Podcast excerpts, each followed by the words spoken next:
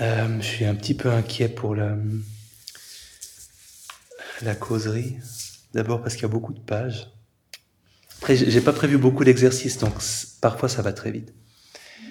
Euh, la première raison pour laquelle je suis inquiet, c'est que j'ai un rhume. Et pour les personnes qui n'ont pas de, de mal dans leur entourage, pour un homme, un rhume a une gravité qui est proche de la balle dans l'épaule. Entre la balle dans l'épaule et l'accident de voiture sur l'autoroute, dans la gradation, il y a le rhume. Donc je me sens extrêmement diminué. Euh, et j'ai l'impression que mon, mon cerveau est pas super fiable quand je suis enrhumé. Et le thème que j'avais choisi, euh, c'était l'acceptation, mais un peu l'acceptation qui prend la, la, direction aussi de la désidentification, parce que les deux choses sont très liées. En tout cas, elles étaient très liées quand j'ai rédigé ça dans ma tête. Donc, l'acceptation. L'acceptation est euh, souvent quelque chose qu'il est désagréable de s'entendre prescrire. Euh, il y a beaucoup de gens qui disent à d'autres gens, mais tu sais, il faudrait juste que tu acceptes. Et c'est super énervant, parce que quand on vient le juste est particulièrement énervant. Euh, parce que c'est pas un truc qui se décrète, c'est un, un résultat, mais c'est le résultat d'un processus, de quelque chose, mais c'est pas quelque chose qu'on peut choisir de vivre instantanément. Euh, tout comme le, le, quasi-synonyme sous un certain angle qu'est le lâcher prise. Hein. Il faudrait, il faudrait maintenant juste, tu vois, lâcher prise. Et il y a même un enseignant de méditation qui m'a fait rire, mais pas pour de bonnes raisons. Parce que il disait, vous portez parfois des choses lourdes. Ce bâton, par exemple, il est lourd à porter. Et maintenant, est-ce qu'il est encore lourd à porter? Eh bien non, parce que j'ai lâché prise. Et c'est ce que vous devriez faire aussi. Alors ouais, c'est bien joli. Hein euh, super image. mais mais c'est pas quelque chose qu'on peut qu'on peut décréter et qu'on peut obtenir volontairement. Euh, maintenant, qu'est-ce que c'est que l'acceptation? En tout cas, telle que je la comprends méditativement, il y a deux euh, deux directions. Il y a l'acceptation des mauvais trucs qui nous arrivent, de la de, des circonstances difficiles et surtout des émotions, des pensées que ça nous inspire et des sensations. Ça correspond à une forme d'équanimité, donc un esprit qui est capable de garder une stabilité même dans les des circonstances difficiles, à une forme de sérénité aussi. Donc être en présence de quelque chose de très déplaisant et ne pas en concevoir de euh, rejet euh, ou de rumination, ne pas résister à ce qui se passe, ne pas combattre ce qui se passe, euh, être capable de traverser des moments difficiles sans les aggraver par la façon dont on y réagit. Et puis l'autre direction, c'est euh, l'acceptation qu'il n'y ait pas plus de choses agréables qui nous tombent dessus que notre vie ne soit pas plus excitante, qu'il n'y ait pas plus de ceci ou de cela. Donc il y a aussi cette direction de, de contentement ou de gratitude, parce que l'acceptation peut être l'acceptation, c'est toujours l'acceptation de la situation telle qu'elle est, euh, et elle peut être insuffisamment stimulante et agréable ou euh, trop désagréable et euh, euh pénible à vivre. Bon, on ne peut pas décréter l'acceptation, on ne peut pas l'obtenir instantanément, mais la méditation rend cet état beaucoup plus accessible. Et en particulier, une compétence méditative spécifique, selon moi, qui est la désidentification, la capacité à observer ce qui se passe sans se confondre avec ce qui se passe, particulièrement pour les émotions ou les sensations difficiles. Ne pas se confondre avec ce qu'on est en train de vivre. La, euh, philosophie bouddhiste prescrit comme idéal, avec beaucoup d'ambition, comme d'hab, quand il s'agit de la philosophie bouddhiste, rien ne doit être considéré comme étant moi, mon ou mien. Et au risque d'être très lourdement pédagogique, euh, je vais prendre une métaphore marine. Sans cette capacité à la désidentification, on est très facilement submergé par les vagues euh, émotionnelles et euh, les vagues des sensations désagréables qu'on éprouve quand on est face à une difficulté. Donc si on prend l'exemple d'une situation triste et que l'émotion qui nous prend, c'est de la tristesse, le dialogue intérieur d'une personne en train de se noyer ressemble un peu à ça. Ça me rend triste. C'est insupportable de me sentir comme ça. Quand est-ce que ça changera? Est-ce que ça changera? Est-ce que ce sera mieux Pire? Pourquoi ça m'arrive à moi? Pourquoi je me sens comme ça? C'est injuste que je me sente comme ça. C'est anormal que je me sente comme ça. Si seulement je savais comment ne plus me sentir comme ça, je suis nul de me sentir comme ça, c'est la faute de quelqu'un si je me sens comme ça, etc. Et là, on voit que il y a toujours d'abord un rejet de ce qu'on est en train de ressentir, un mouvement de je ne veux pas de ça, c'est pas acceptable que ça m'arrive. Et ensuite, il y a tout ce travail de tissage, de construction, euh, de moi-je-isation de ce qu'on est en train de vivre, où on finit par en faire un problème qui embrasse toute notre personne et notre passé et notre futur, euh, partant d'un ressenti qui était dans le présent et, qui ne faisait pas encore partie de notre identité. Donc on, se confond avec la vague qui nous submerge. Hein. On se, noie dedans et on devient cette émotion-là et ces pensées-là. C'est donc une identification. Et la pleine conscience et le processus de désidentification qui va avec, on peut le comparer de nouveau de façon très lourdement pédagogique, mais c'est une image juste à un bateau qui permettrait de naviguer sur les vagues. Donc, euh, on sent une vague de tristesse, et quand on sent une vague de tristesse, ça se manifeste par peut-être une envie de pleurer, c'est une sensation, l'envie de pleurer, c'est quelque chose qu'on sent au niveau du visage, euh, quelque chose qui se noue dans la région abdominale, euh, une gorge qui se serre, et un ressenti, une, lame de fond émotionnelle. On sent cette tristesse, elle n'est pas que physique, c'est pas seulement les pensées non plus qui nous, qui nous passent par l'esprit, c'est aussi une tonalité émotionnelle particulière. Et ça, c'est vraiment les données brutes, c'est, c'est la vague.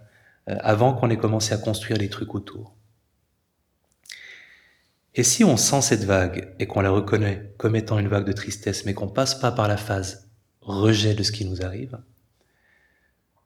alors on constate que la vague monte, mais on sent déjà qu'elle finira par redescendre parce qu'on prend conscience que c'est c'est un une sensation, euh, c'est quelque chose qui concerne nos sens, y compris les pensées. Et on reste sur son bateau et on sait que les vagues montent et passent. Et, et c'est aussi crucial, quand on commence à observer les émotions comme ça, on prend aussi conscience qu'on n'est pas la seule personne concernée. Que cette tristesse qu'on ressent, c'est de la tristesse humaine et que tout le monde peut ressentir cette émotion-là. C'est pas quelque chose qui nous singularise, qui nous isole, euh, qui concerne notre petite personne, c'est une émotion universelle. Et on admet que ça fait partie de la navigation, alors est-ce qu'on se laisse guider par cette vague? Est-ce qu'on rame à contre-courant?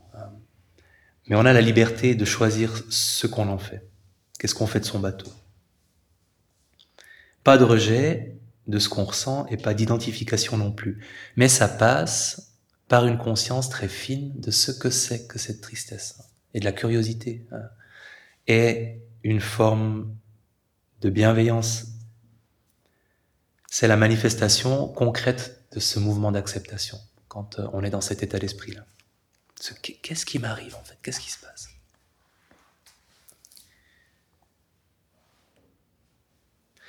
La même chose est vraie pour les élans, les impulsions vers euh, le chocolat Netflix, euh, l'achat d'un iPhone, les vacances, une nouvelle relation. Quand on sent que c'est une impulsion qu'on ferait peut-être bien de ne pas suivre, il faut rappeler que ce n'est pas du puritanisme moderne.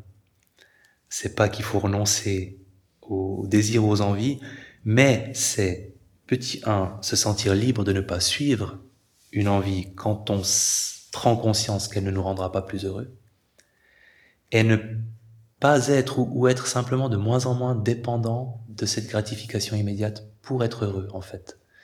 Euh, cultiver un bien-être émotionnel qui ne dépende pas d'une stimulation constante. Et là, le processus est le même, c'est une vague de, de désir d'achat de l'iPhone. Euh, on en est à quel numéro Le 10 11 Voilà. Une vague d'envie d'acheter l'iPhone 11.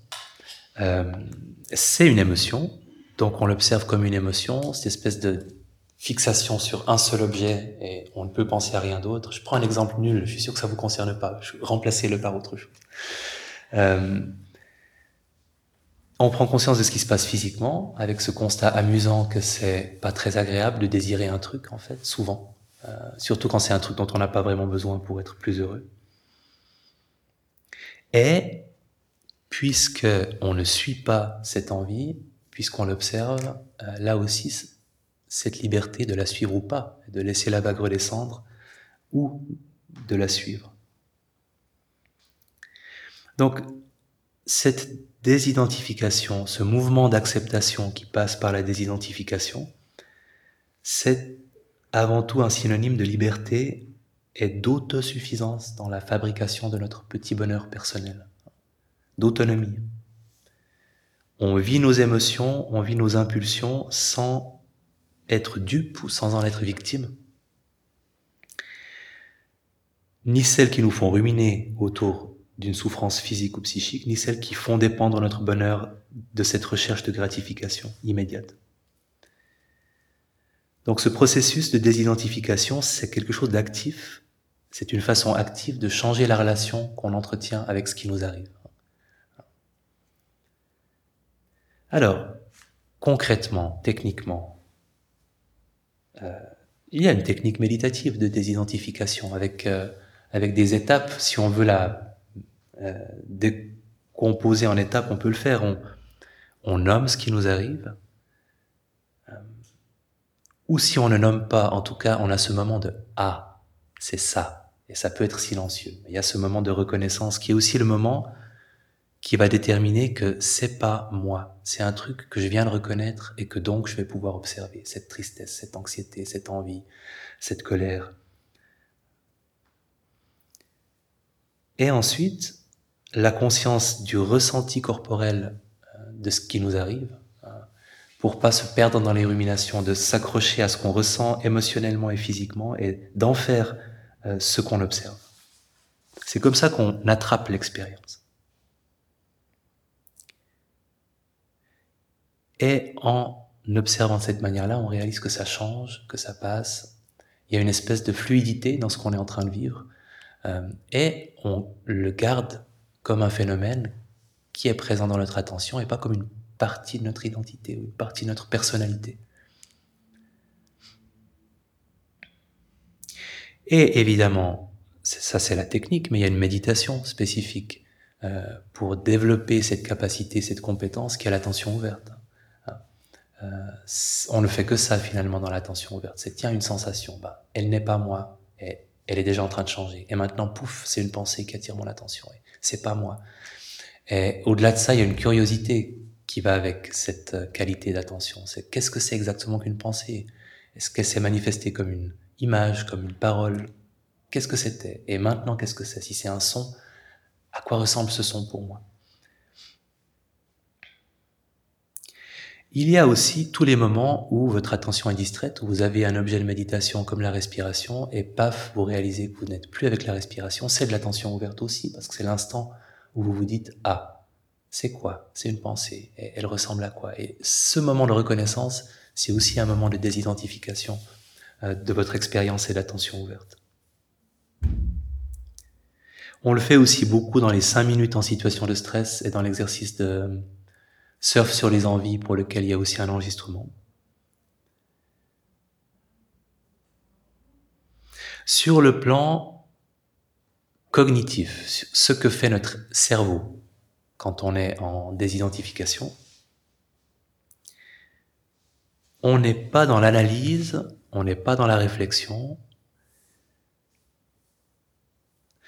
L'état le plus proche, c'est cet état de curiosité, d'investigation que vous pourriez avoir si vous avez vu un oiseau se poser sur votre mangeoire en face de votre fenêtre et vous avez un doute sur quel oiseau c'était.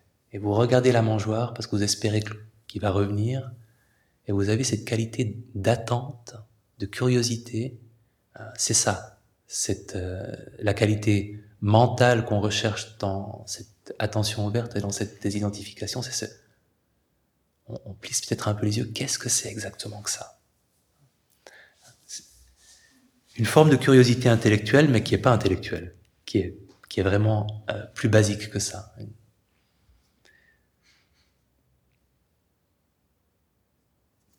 curiosité est quelque chose d'investigateur. Avec aussi cette, idée que, surtout pour la pour l'attention ouverte, que ce que vous observez, vous l'observez comme si c'était la première fois que vous l'observiez. On, parle dans certaines traditions bouddhistes de l'esprit du débutant, cette, cette capacité à vivre chaque instant, à observer chaque phénomène, chaque manifestation de nos sens, comme si c'était la première fois qu'on l'observait avec cette, cette, curiosité. Je ne sais pas ce que c'est en fait, que la respiration. Je ne sais pas ce que c'est que l'inspiration, que l'expiration. Oubliez ce qu'on sait un peu. sur le plan euh, cognitif, il y a tout ça, hein, ces, ces éléments-là. Et si vous avez une activité dans laquelle vous reconnaissez que ces éléments sont présents, cette curiosité, cette investigation, cet esprit de débutant, c'est un bon point d'ancrage pour vos méditations en attention ouverte ou quand vous avez une distraction que vous voulez observer, d'évoquer cet état d'esprit-là, si vous l'avez dans votre répertoire euh, et que vous l'utilisez ailleurs que dans la méditation. Et, et c'est surprenant, mais c'est vrai, en même temps, ça va un peu avec. Il y a, une tonalité émotionnelle qui accompagne souvent cet état d'esprit. Euh, de l'émerveillement ou de l'ébahissement, euh, euh, cet enfant qui est en train de regarder une sauterelle et qui a la bouche ouverte et les, pupilles comme ça, les yeux grands ouverts. Euh, il y a quelque chose d'agréable, c'est pas émotionnellement neutre, vous êtes en train de, de vous émerveiller devant quelque chose. Presque ça pourrait tendre vers une forme d'admiration ou de, de de plaisir de la découverte, en fait. Émotionnellement, euh, on peut faire appel à cette émotion-là quand on est en attention ouverte. Même pour quelque chose, alors ça, relève peut-être d'une forme de masochisme sophistiqué chez moi, mais dans les retraites euh, méditatives, parfois j'ai très mal, parce qu'on a toujours très mal à un moment ou à un autre. Et puis, par moment, je dis, ok, qu'est-ce que c'est que ce truc qui me fait tellement mal? Et et il peut y avoir un confort émotionnel dans cette espèce de naïveté de pas traiter la douleur comme un truc énervant qui devrait pas être là, mais dire mais, mais tu m'intéresses, tu es, tu es fascinant, tu, me fais ressentir un truc intense. T'es qui, t'es quoi, t'es où, et tu ressembles exactement à quoi. Et euh, cette, euh, cette curiosité intellectuelle et cette capacité à l'émerveillement émotionnel se combinent dans cet état d'esprit-là. Et si on cultive cette désidentification et l'état d'esprit qui va avec, si on en fait vraiment une compétence euh, qu'on commence à connaître, qu'on commence à pouvoir évoquer facilement, euh, le point culminant de tout ça, c'est un immense sentiment de sécurité. C'est-à-dire que quoi qu'il arrive, euh, on a ce bateau quelle que soit la, vague et la tempête euh, sur la mer, on a, on a ce bateau et donc on a cette capacité à vivre ce qu'on est en train de vivre avec cette curiosité, avec cette euh, capacité à l'émerveillement. Euh, et ça crée de la sécurité parce qu'en fait, c'est une zone, c'est une safe place intérieure. C'est un, endroit sécurisant que vous avez toujours en vous. Vous n'avez pas besoin de doudou, euh, pas besoin d'une autre personne, pas besoin. C'est en vous. Et vous pouvez l'évoquer. Dans le, une anecdote que j'ai racontée 120 millions de fois, mais je suis le seul à l'avoir entendue à chaque fois que je l'ai dite. Donc, je peux quand même la redire. Euh, de ce, ce, psychologue et enseignant de méditation qui était atteint de la maladie d'Alzheimer, euh, des premiers stades de la maladie d'Alzheimer, et qui donnait une causerie méditative, et qui a eu un blanc, qui a duré un certain temps, où il savait vraisemblablement plus très bien qui il était, où il était, ce qu'il était censé faire, et qui en a un peu émergé, et qui a commencé à nommer ce qu'il vivait euh, instant après instant émotionnellement, et confusion, peur, colère, confusion, etc. Euh, et c'est évidemment que c'est la situation dans laquelle euh, c'est la situation la plus menaçante pour notre intégrité euh, mentale, spirituelle, cette maladie-là. Mais ce qu'il affirmait, c'était finalement que cette faculté d'observation, cette safe place intérieure, ce bateau était toujours là, même dans ces circonstances-là. À partir du moment où il était sorti de la phase de confusion sur laquelle il n'avait aucune espèce de contrôle, il pouvait redevenir euh, le monsieur sur le bateau dans une tempête très difficile, capable euh, de rester sur son bateau quand même et de laisser les vagues passer. Ou cette petite fille, euh, gravement malade du cœur, à laquelle on demande Comment vas-tu Et qui répond Mais moi, ça va très bien. C'est mon cœur qui ne va pas. Là aussi, euh, elle, elle était solidement installée sur son bateau. C'est là, c'est là, en fait, cette attitude-là, son bénéfice ultime, c'est ce sentiment de sécurité permanent, de, de, de liberté, d'aisance et de sécurité permanent. Ça, c'est par rapport aux, mauvaises choses qui peuvent nous tomber dessus. Euh, mais on développe aussi une capacité plus grande à se satisfaire de la vie telle qu'elle est. Et pas seulement, et c'est peut-être le, truc que, je voulais aussi euh, dire, parce que je crois que j'en ai pas parlé souvent, mais pas seulement parce que les vagues d'envie à problème, on les laisse plus facilement passer parce qu'on a cette capacité de désidentification. Pas seulement à cause de ça, on, on a une plus grande capacité à se satisfaire de la vie telle qu'elle est, parce qu'il y a un cadeau supplémentaire inattendu euh, de la pratique de l'attention ouverte, de la pratique de la pratique de la pleine conscience finalement. C'est une capacité d'émerveillement pour le quotidien qui relativise la nécessité d'avoir des trucs plus excitants que ce qui est déjà là. On réenchante la vie telle qu'elle est par le regard qu'on porte sur elle parce que l'enchantement, il est, il est là, il n'est pas, il est pas dans les choses qui nous entourent. Et cet esprit du débutant, si, euh, si vous redécouvrez chaque jour tout ce que vous aimez comme si c'était la première fois que vous pouviez l'apprécier, c'est cette qualité de, de bonheur finalement qu'on peut cultiver euh, en, en, affinant cette, euh, cette compétence-là. Et là aussi, si on, si on revient à l'enfant qui observe sa sauterelle, euh, quel est le rapport entre la désidentification et cette capacité d'émerveillement, parce que c'est pas du tout évident, euh, a priori. Alors, revenons à l'enfant qui observe la sauterelle, et il regarde cette sauterelle, il est fasciné, et c'est agréable d'être fasciné, donc il est bien. Il y a cette détente, cette bouche ouverte, cet abandon complet à l'observation de ce que c'est qu'une sauterelle. Et il n'en a jamais vu une. Et ensuite, malheureusement, drame, euh, on lui explique que c'est une sauterelle, parce qu'il dit c'est quoi cette chose merveilleuse? C'est une sauterelle. Et la prochaine fois qu'il voit une sauterelle, il se dit ah une sauterelle. Et en conceptualisant la sauterelle, il a désenchanté la sauterelle. Et c'est ce qu'on fait tous. Euh, c'est aussi le processus d'apprentissage. On se simplifie la vie en, ayant des concepts qui nous permettent de pas consacrer trop de temps à des choses qu'on a déjà traitées. Euh, mais on perd cette capacité d'appréciation des choses telles qu'elles sont. Parce qu'en fait, quand on quitte les données sensorielles, on commence à conceptualiser. Et c'est ce qu'on fait aussi quand on passe de une vague de tristesse à je suis déprimé. On ressent une émotion qui est la tristesse, et puis quelque chose en nous se dit ah je connais ça. C'est quand je suis déprimé que je me sens comme ça. Et donc je suis nouveau en train d'être déprimé. Et pourquoi je suis toujours déprimé? Et paf.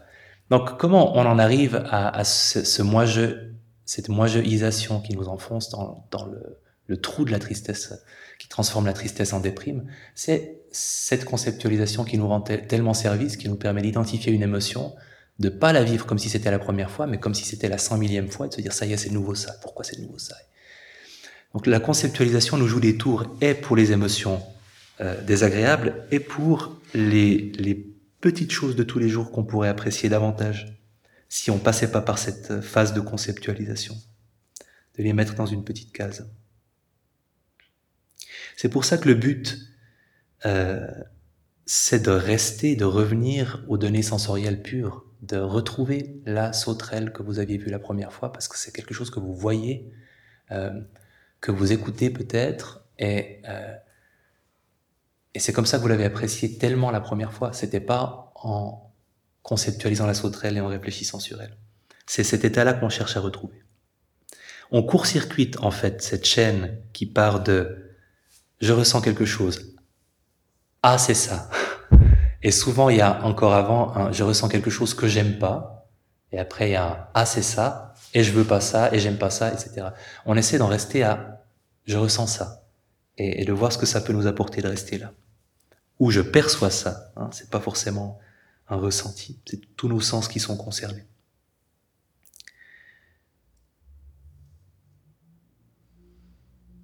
Et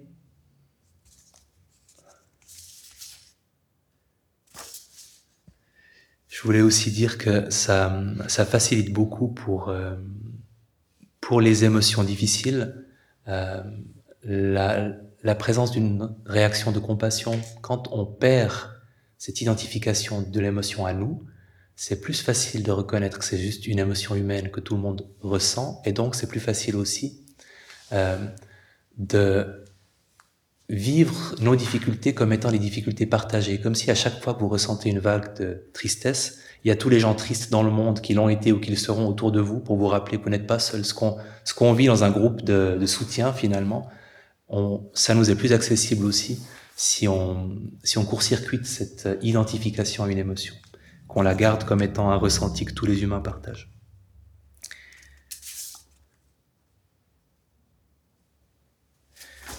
propos de sauterelle, pour cette capacité d'émerveillement, un extrait d'un poème de Mary Oliver qui s'intitule Une journée d'été, qui commence par des grandes questions. Qui a créé le monde? Qui a créé le cygne et l'ours brun? Qui a créé la sauterelle? Cette sauterelle, je veux dire. Celle qui est venue du pré en bondissant, celle qui mange maintenant le sucre dans mes mains, qui bouge ses mâchoires d'avant en arrière plutôt que de bas en haut, qui regarde autour d'elle avec ses yeux énormes et compliqués. Maintenant, elle soulève ses pâles avant-bras et nettoie soigneusement son visage. Maintenant, elle déploie ses ailes et s'en va en planant. Je ne sais pas exactement ce qu'est une prière.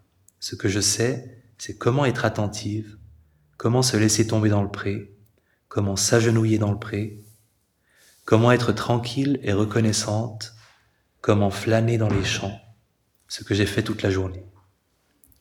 Dis-moi, qu'est-ce que j'aurais dû faire d'autre? N'est-il pas vrai que tout finit par mourir et mourir trop vite? Dis-moi, que comptes-tu faire toi-même avec ta vie précieuse et désordonnée? Dans sa façon de décrire la sauterelle, on est tout à fait dans, la reconquête de cette capacité d'émerveillement. Et pour les personnes qui, qui, ont, qui ont développé ces compétences, qui les ont beaucoup développées, qu'on trouve généralement dans des monastères parce qu'il faut le temps, Euh, j'aimerais finir par des citations de deux nonnes bouddhistes, euh, Mae Che Kyu, euh, thaïlandaise, et Dipama qui est indienne. Mae Che Kyu, qui parle de ce que c'est que d'être elle, et dans sa relation à son expérience. Absolument tout est reconnu.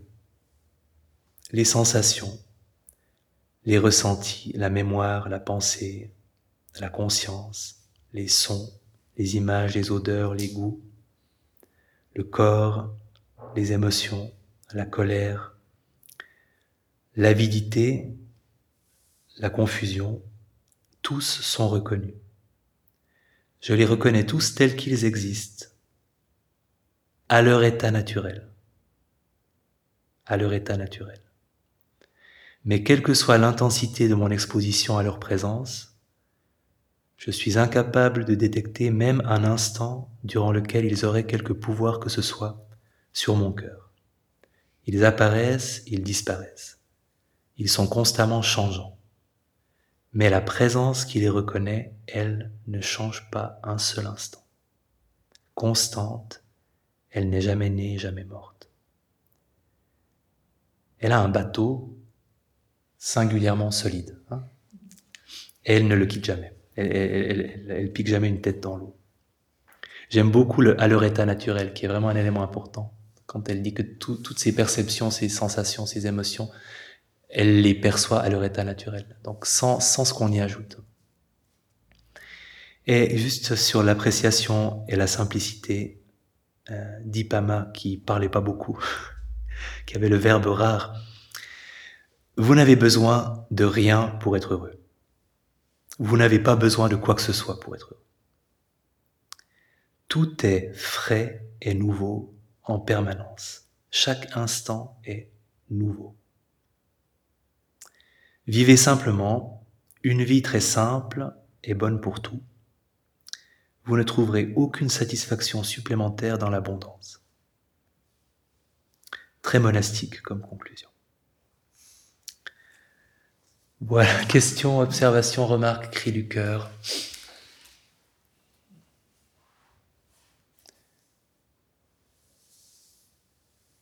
Est-ce que c'était décousu ou pas? Non, Est-ce que j'ai le rhume? J'ai pas de conscience morbide quand j'ai le rhume. Mais tu n'acceptes pas ton rhume Non. Je suis loin d'avoir atteint le niveau de... Voilà. Le rhume est une infamie qui ne devrait pas exister. Il me frappe, moi, et c'est totalement injuste. Je ne sais pas quand il passera ce que j'ai fait de faux dans ma vie pour que ça me tombe dessus. Je peux juste redire la, fin, la, la dernière phrase, la, journée d'été Oui. À propos, À propos, la vie. dis-moi, qu'est-ce que j'aurais dû faire d'autre? N'est-il pas vrai que tout finit par mourir et mourir trop vite? Dis-moi, que comptes-tu faire toi-même avec ta vie précieuse et désordonnée? Merci. C'est précieux ce que je trouve. Hmm. Oui, alors cette, cette capacité d'émerveillement, euh, pour la cultiver, euh, je trouve qu'un bon raccourci, de temps en temps, c'est de se rappeler de l'état d'esprit qu'on avait en étant enfant, par moment, face à des... Ces moments qui vous paraissaient être une éternité, mais où vous, ne faisiez rien, et où vous observiez quelque chose avec beaucoup d'attention. Euh, dans les moments d'attention ouverte, il m'est arrivé d'avoir les flashbacks de mon enfance, parce que j'étais dans un état très agréable d'émerveillement de ce qui se passait en moi qui n'avait rien de spécial. Et tout à coup, je, je me rappelais en train de regarder des nuages euh, couchés dans l'herbe quand j'avais 7 ou 8 ans, parce que c'était la même chose, parce que c'était cette même euh, qualité d'attention-là. Euh, et cette capacité à se satisfaire de ce qui vient, en fait. Ce qui vient est super intéressant parce qu'on ne sait pas ce qui va venir ensuite et parce qu'on ne sait pas vraiment ce que c'est. Et, c'est nouveau et c'est frais, comme le dit, euh, dit Pama. Donc, euh, notre enfance, certains moments de notre enfance peuvent être des bons, des bons enseignants pour euh, cultiver cette disposition-là. Je vous souhaite une bonne soirée. Je ne veux pas vous prendre plus que les cinq minutes que je vous ai volées.